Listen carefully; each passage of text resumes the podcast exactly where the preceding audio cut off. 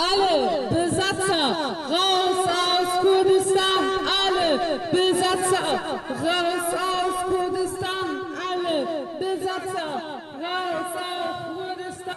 Gestern, am 30. November, fand auf dem Freiburger Platz der Alten Synagoge eine Solidaritätsdemonstration gegen die aktuellen Angriffe der Türkei auf kurdische Gebiete in Nord- und Ostsyrien sowie dem Nordirak statt. Die Reden schilderten eindrücklich die Situation vor Ort und forderten die internationale Gemeinschaft auf, sofort zu reagieren.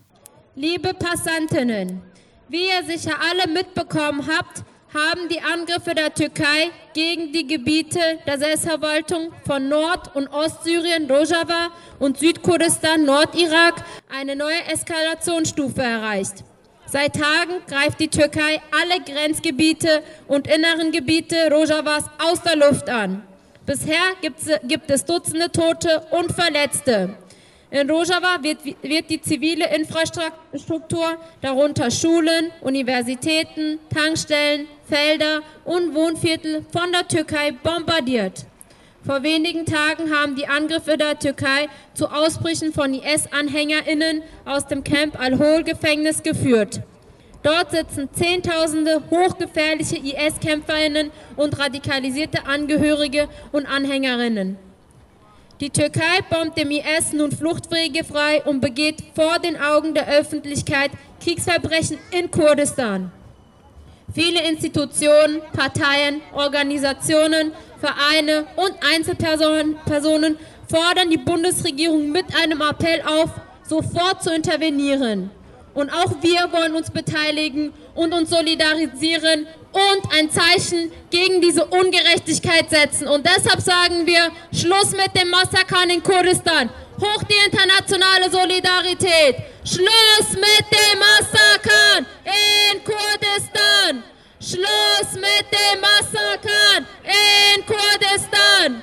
Schluss mit dem Massakern in Kurdistan. Nach der Kundgebung hat mir die Kurdin Yara im Interview erklärt, wer die Kurdinnen sind und was bzw. wo Rojava ist. Wir Kurden, Kurdinnen sind eine Ethnie. Wir leben im mittleren Nahen Osten und leben da schon seit Ewigkeiten, also schon seit mehreren äh, Jahrtausenden und äh, wurden immer unterdrückt und durften nicht unsere Sprache sprechen, unsere Kultur ausleben und uns wurde nie unser Staat gegeben. Und äh, Rojava, was meint das? Rojava ist sozusagen ein kurdischer Traum, der auch in Erfüllung gegangen ist. Nach dem ähm, Bürgerkriegsbeginn in Syrien haben die Kurden sozusagen an Land gewonnen und an Macht ähm, und ein Territorium, Territorium errichtet. Rojava heißt das. Und äh, dort ist das Ziel, dass man äh, den demokratischen Konföderalismus lebt. Das heißt, dass alles gleich ist, dass in jedem Rat, Gremium Männlein wie Weiblein zu gleichen Anteilen vertreten sind und gemeinsam von unten nach oben äh, sozusagen einen, eine, eine Regierung oder sozusagen politische Entscheidungen treffen und auch umsetzen.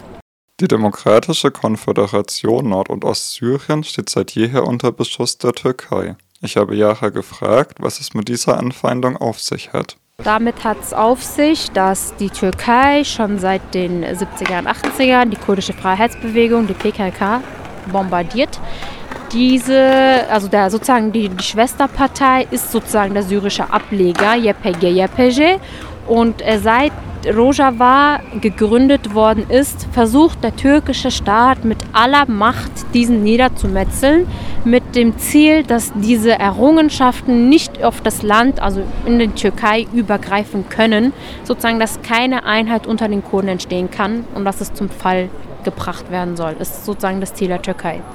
Deutschland hat eine besondere Rolle in dieser Situation und arbeitet, wie ich erfahren habe, schon lange an der Seite der Türkei gegen die Kurdinnen. Also da geht es einfach dazu, schon seit Jahrhunderten hat Deutschland Beziehungen zu den Türkvölkern gehabt. Wenn wir an den, an den Ersten Weltkrieg denken, mit den Jungtürken und Deutschland, diese Beziehungen reichen bis heute noch an oder dauern bis heute noch an. Das heißt, die Türkei wird wirtschaftlich unterstützt von der EU, auch jetzt mit diesem Flüchtlingspakt, der zustande gekommen ist, hat sie sich erpressbar gemacht.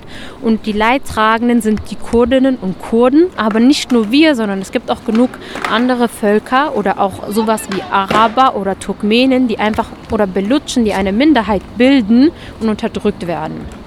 Und äh, durch diese Beziehungen Türkei-Deutschland ist es halt einfach so, dass wir kleinen Menschen, sozusagen jetzt die Kurden, die Belutschen, die Araber, die Turkvölker, nicht im Mittleren Nahen Osten frei und in Frieden leben können, weil wir einfach unterdrückt werden. Es gibt viele Informationen zur Situation in Kurdistan, auch in deutscher Sprache. Informieren kann man sich auf ANF, das ist die Seite, die tagtäglich berichtet über die Geschehnisse in allen Teilen von Kurdistan, also das heißt in Syrien, im Irak, Türkei und im Iran, aber auch was wir hier in Deutschland machen, planen an Aktionen, was wir dann umsetzen, mit welchen, was für Partnerstädte es gibt oder was alles politisch zustande kommt oder auch kulturell viel wird äh, sozusagen auf dieser Seite aufgearbeitet in verschiedenen Sprachen, darunter Kurdisch, Türkisch, Englisch, Deutsch und so weiter und so fort.